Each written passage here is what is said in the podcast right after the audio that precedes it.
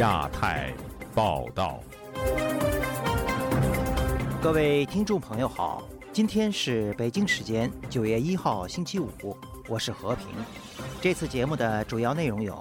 中国航空公司上半年亏损严重，赴华旅游业萧条；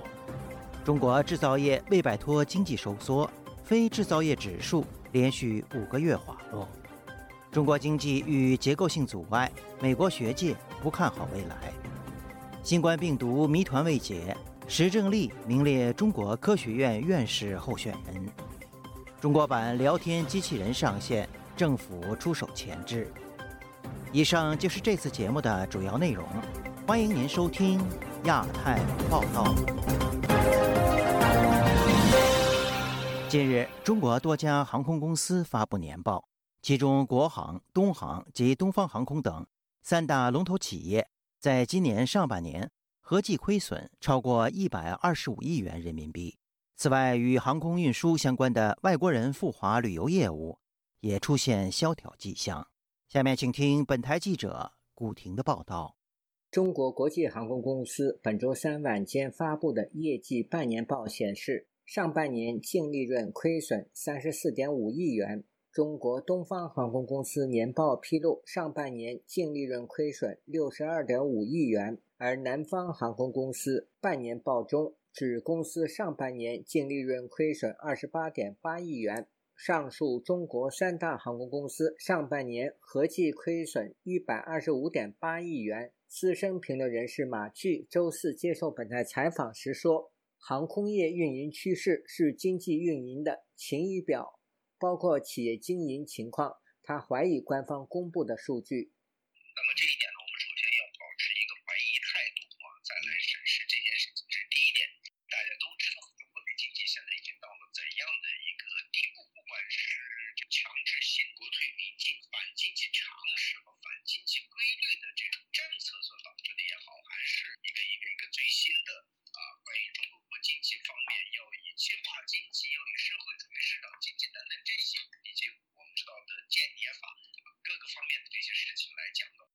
据认为，中国社会的投资环境让外商对中国市场望而却步，直接影响了中国航空公司的利润。与航空公司密切相关的中国涉外旅游业亦出现前所未有的萧条景象。据财经报道，相关统计数据显示，二零二三年一至六月，北京市入境游客仅为四十点七九万人，不到二零一九年全年的百分之十一。在北京十三陵已经营旅游纪念品十多年的蔡先生告诉本台，随着经济环境越来越差，各行各业正在遭遇一场经济灾难。现在很艰难，元气都给上了，北京、上海、天津都不行啊。一个是国际环境不是很好，另外你老百姓也没钱了。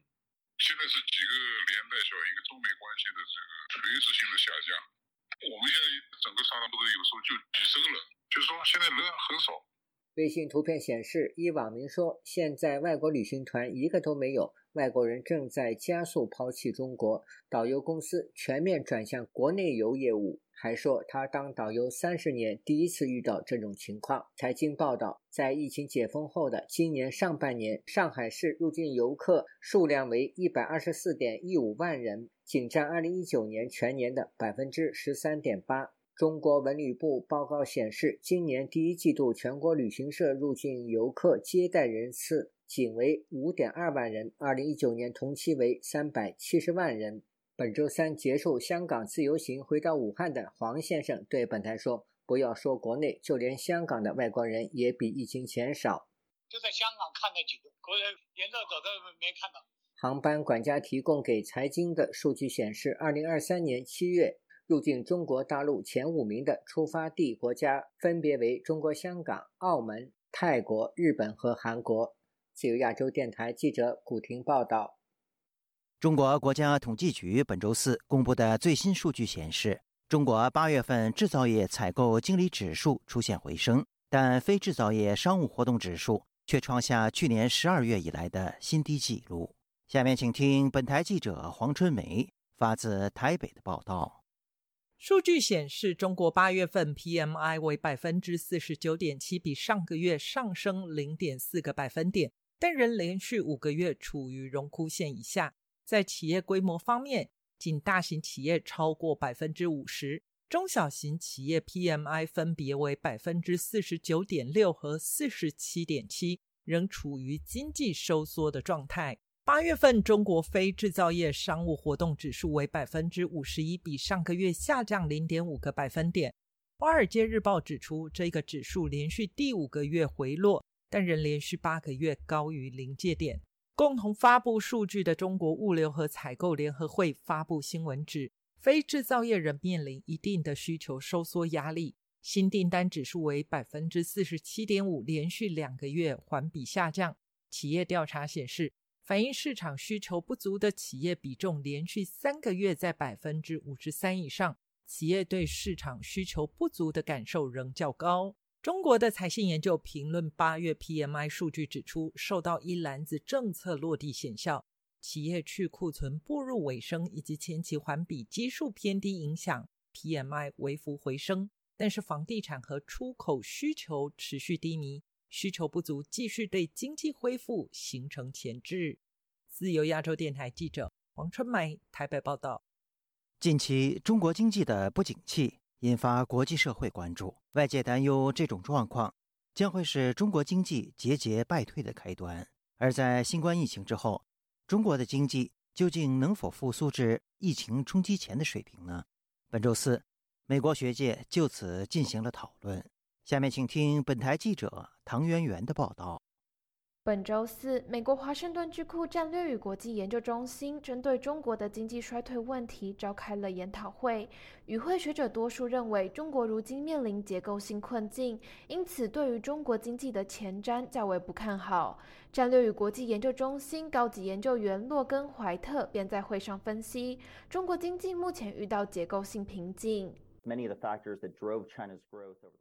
在接下来的十年中，很多在过去几十年中带动中国发展的因素，都将无法再推动中国经济前进。怀特以中国房地产市场的投资荣光不再举例说，因为中国的经济成长高度依赖房地产交易，因此当政府减少房地产投资，导致房市景气衰退时，中国的整体经济成长便会放缓。也因为这样，怀特认为，即使新冠疫情结束，中国的经济也很难恢复到疫情前情况。It's simply not realistic to argue that post-pandemic 外界希望中国的经济复苏至疫情前水平是不实际的，因为房地产市场的成长大幅衰弱，国内没有其他需求可以填补房地产市场的空缺。华尔街日报驻中国首席记者魏玲玲则在会上分析，中国政府如今的举债过高，导致北京当局可以采取的经济刺激政策很少。You know, a lot of people think only local governments have had too much debt. 很多人认为只有中国的地方政府有负债过高的问题，但是中国中央政府的欠债其实也不低，更不用说中国政府在战略政策上有继续增加支出的野心，像是在国防方面。因此，中国的经济模型已经坏了，政府没办法透过持续借钱的方式让经济运行。魏玲玲表示，国际社会担心，在经济不好的情况下，中国政府对于全球的战略部署将会更具侵略性。同时，中国如今看似在面对经济问题，但实际上，中国需要处理的是政治问题。不过，会上也有学者对于中国未来的经济发展有不同的评估。美国华盛顿智库彼得森国际经济研究所高级研究员拉迪认为，尽管中国的经济无法恢复至疫情前的繁荣景况，但是中国经济在未来可以维持如这两年一般的小幅增长，每年经济成长率可以保持在百分之三至百分之五。自由亚洲电台记者唐媛媛华盛顿报道。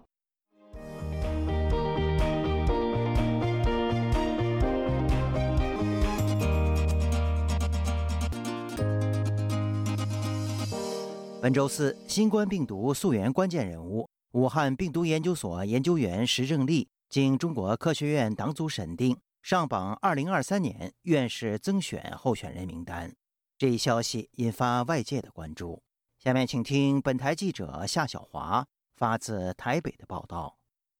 中国科学院和中国工程院三十一号公布共一千两百三十八名的二零二三年院士增选有效候选人名单。COVID-19 病毒溯源关键人物，中国科学院武汉病毒研究所研究员石正丽博士入选中科院生命科学和医学学部院士有效候选人。北京清华大学教授严宁也上榜。官网简介是郑丽现任武汉病毒研究所新发传染病研究中心主任，从事新发病毒的病原学研究，在野生动物传播的病毒的病原学、分子流行病学以及病毒的感染机理方面具有丰富的研究经验。武汉所的 P4 实验室曾经借由法国帮助新建全球危险等级最高的病毒实验室，二零一八年初启用的时候，是郑丽出任副主任。COVID-19 新冠肺炎，二零一九年底在武汉爆发，至今年四月统计殃及了一百多国，全球确诊超过六亿例，六百多万人死亡。三年来，外界经常质疑病毒从武汉 P4 实验室外泄，但实证力驳斥毫无根据。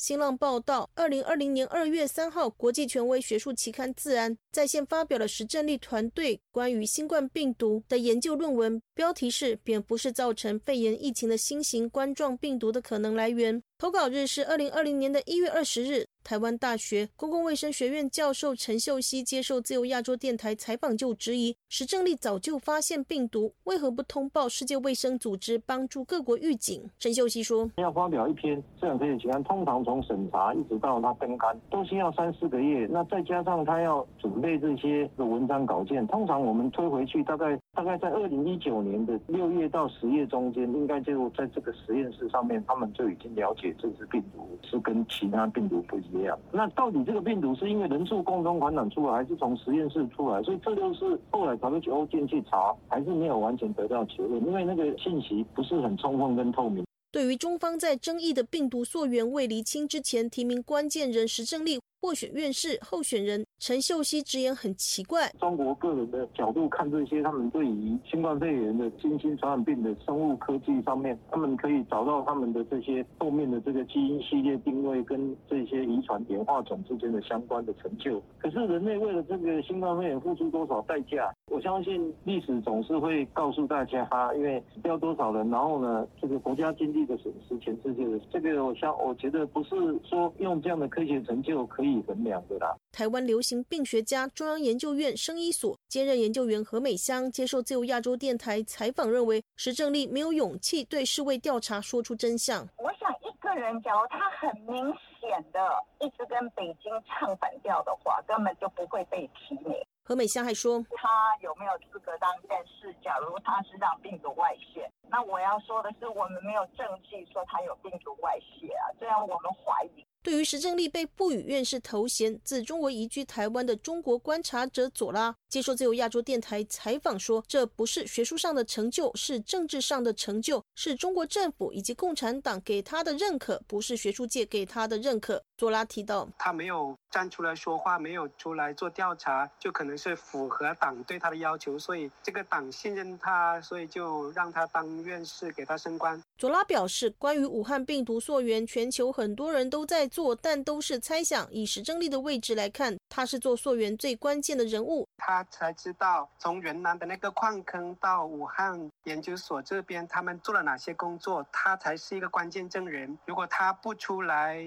做研究，或者是不出来做澄清的话，他始终摆脱不了他是这个武汉肺炎的研究者或者是制造者之一的嫌疑。二零二零年五月，曾经传出石正丽带着近千份的秘密文件潜逃到欧洲，还将寻求美国政治庇护。中国官媒《环球时报》随即替石正丽否认叛逃。今年一月，网易上出现了炮轰石正丽的文章，质疑新冠病毒为人工合成，以及石正丽在疫情爆发后几乎从公众视野消失。但此文不久被删，在搜寻石正丽，只找到否认新冠病毒。源头来自实验室的文章。今年四月，美国众议院特设冠状病毒大流行委员会发文向中国驻美大使馆所发函，要求北京停止在病毒溯源问题上的干扰之外，并要求五人接受当面的问询和听证。石正丽就被点名其中。佐拉说：“他应该是最佳的做听证的人选。他作为那个位置，他一定知道很多。但问题是，他处于中国共产党的控制下，他敢不敢说？他能不能说？我是鼓励他叛逃离开中国，然后获得学术界的地位的。但是他不愿意叛逃的话，那他就获得中共给他的这种表彰好了。”自由亚洲电台记者谢小花台北报道。八月三十一号，文心一言、商量等四款聊天机器人正式向中国公众开放。但很快传来消息，在向这些机器人提出政治敏感话题时，聊天就会被迫终止。中国政府的前置手段到底是如何伸进聊天机器人的运行当中的？这种限制对人工智能技术的发展又会带来怎样的影响？下面请听本台记者王允的报道。这次向公众开放的聊天机器人或生成式人工智能产品，包括商汤科技的商量、百度、文心一言等四款产品，它们均是依据《生成式人工智能服务管理暂行办法》向中国政府备案后向大众开放的。但很快，外界就反映，在使用文心一言等人工智能平台时，对敏感政治话语有不少限制。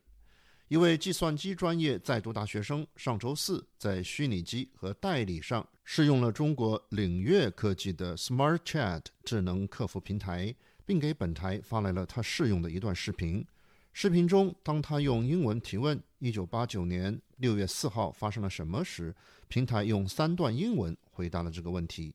这段答复的内容与外界对六四事件的理解和记忆并没有什么差别。但在几段文字完成显示后，其中的关键词全部被星号取代，包括天安门大屠杀、人权和言论自由等等。无独有偶，德国之声在检测文心一言时，也发现，在与其对话时，如果输入台湾独立、维吾尔族、中国青年失业率等敏感话题时，系统系统就会终止对话。由于中国政府一直以来对言论的严格管控。对于聊天机器人的这种表现，外界似乎并不感到惊讶。身在华盛顿的 IT 专家 Flank 向本台分析说：“这种人工智能系统要阻挡政治话题的讨论，并不难做到。他只要在他那个 AI 上面放一个 filter，在最后出最后结局上放一个 filter，那这些就是说相对敏感的语言马上就被控制住，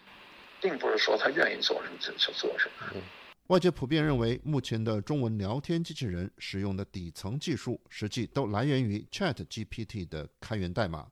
一位身在美国马里兰州的 IT 专家匿名向本台分析说：“代码开源这本身体现了欧美技术人员的理想主义精神，但言论审查制度却与之相反。而这种做法本身对于人工智能发展有多方面的负面影响。”他认为，在软件开发者的环节，言论审查制度就会造成障碍。以下为同事配音：开发的时候你会怕犯错误，就会加上很多安全功能，这个字不能用，那个字不能用，这就会把程序搞得非常麻烦。他说，这就像前不久华裔作家严歌苓接受采访时说的一样，他在国内进行创作时已经有了很多自我审查。他还强调，现在的 ChatGPT 已经到了4.0版。这一代的代码已经不再开源，中国企业在这方面能否跟得上技术的发展，也是一个问题。自由亚洲电台王允华盛顿报道。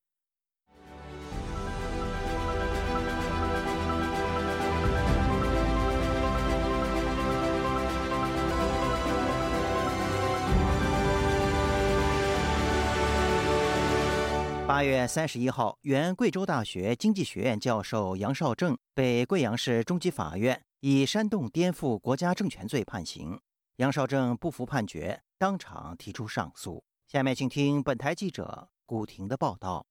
贵州大学经济学院教授杨绍正被控煽动颠覆国家政权罪一案，在延迟一年后，本周四在贵阳市中级法院一审开庭。据知情人士说。法官以杨绍正案件事实清楚、证据确凿为结论，作出一审判决。杨绍正委托的律师在庭审结束后发消息：八月三十日上午，贵州省贵阳市中级法院开庭宣判，杨绍正教授构成煽动颠覆国家政权罪，判刑四年六个月。当天中午，杨少正委托的辩护人张磊律师接受本台查询时，明确表示他受到很多的压力，不能接受采访。记者多次致电杨少正另一位辩护人肖云阳律师，但始终无法接通。据律师消息，当法官宣读判词后，杨绍振当庭表示不服判决，提出上诉。上诉的理由为这是对他的非法审判。所有应当回避的共产党员主持了对他的侦查、起诉、审判。他被指控的是言论，而言论自由、言论无罪，将公民的言论判决入罪，违反了宪法保护言论自由的精神和原则。五年前，杨绍正在互联网发文，公开批评中国共产党每年要供养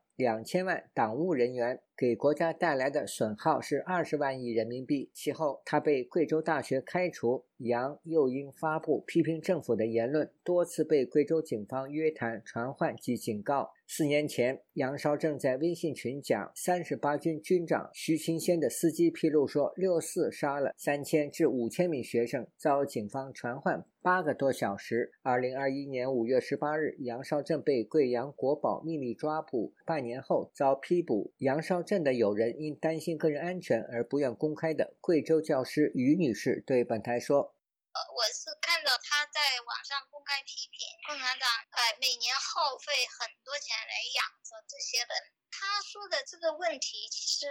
很多老百姓都清楚，但是没没人会去说，因为大家都知会知道后果。我相信杨少正他自己也很清楚，他说这些话。”会给自己带来什么？但是他还是会说，他其实是我们这个社会中啊一个正直、勇敢、比较少见的了。五十三岁的杨绍正原为贵州大学经济学院教授、硕士生导师和贵州大学高等教育评估与研究专家。他曾经是贵州大学经济类学科首个被引进的人才。其后因为发表政治类言论，多次受到当局处罚。此案原定于去年七月二十九日在贵阳中院进行不公开审理，鉴于案件受到海内外关注，开庭日期一再延期。自由亚洲电台记者古婷报道。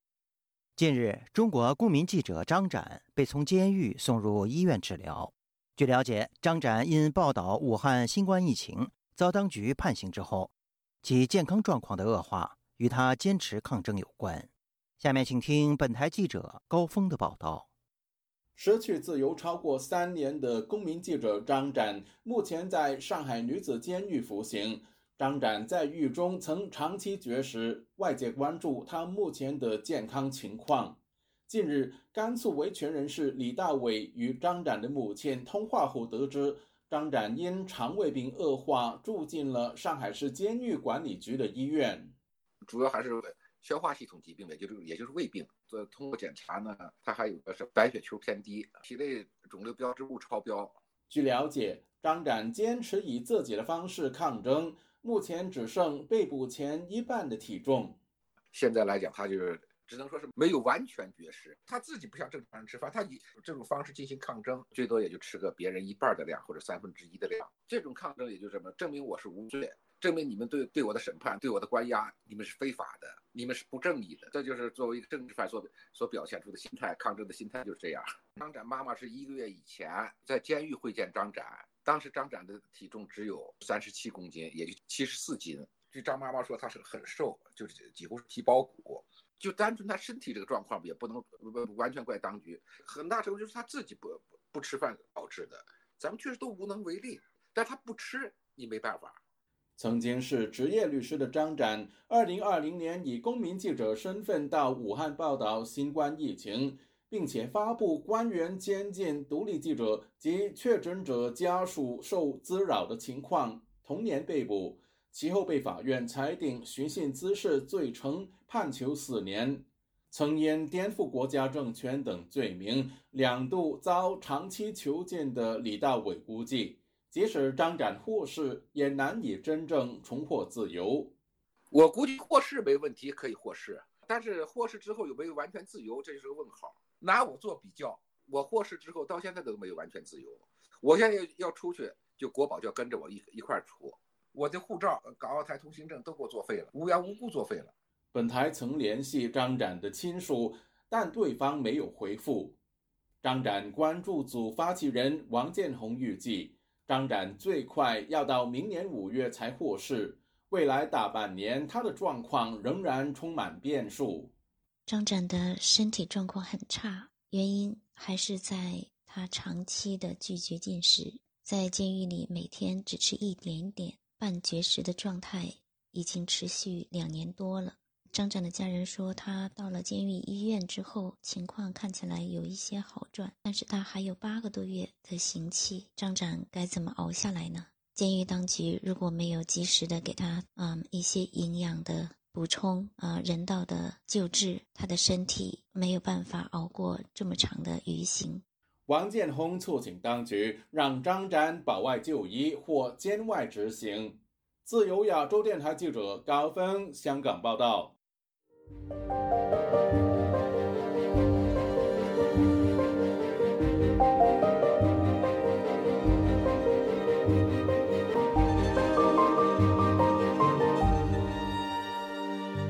美国拜登政府日前通报国会，计划以外国军事融资向台湾提供八千万美元的援助，这也是美国首都提供台湾军事融资贷款。台湾的总统府星期四回应，感谢美国政府。持续依据《台湾关系法》及六项保证，落实对台湾的安全承诺。下面请听本台记者黄春梅发自台北的报道。美联社披露，美国国务院周三向国会通报称，这一些物资将用于通过联合防御能力，并增强海域感知和海洋安全能力，以强化台湾的自卫能力。报道指，该计划规模不大，但利用外国军事融资计划的影响可能会激怒中国。此前，美国对台军售是在其他不一定有主权暗示的授权下批准。美国官员表示，向台湾提供外国军事融资资金，并不代表政策的改变，但中国肯定不同意这个立场。美国官员称，美国唯一一次根据对外军事融资向非国家提供军事援助，是对总部位于埃塞俄比亚的非洲联盟。国立政治大学国际关系研究中心研究员宋国成接受本台访问时表示，外国军事融资虽说金额不大，但象征意义是空前，而且它实质上的正是要维护受援国家本身主权与领土的完整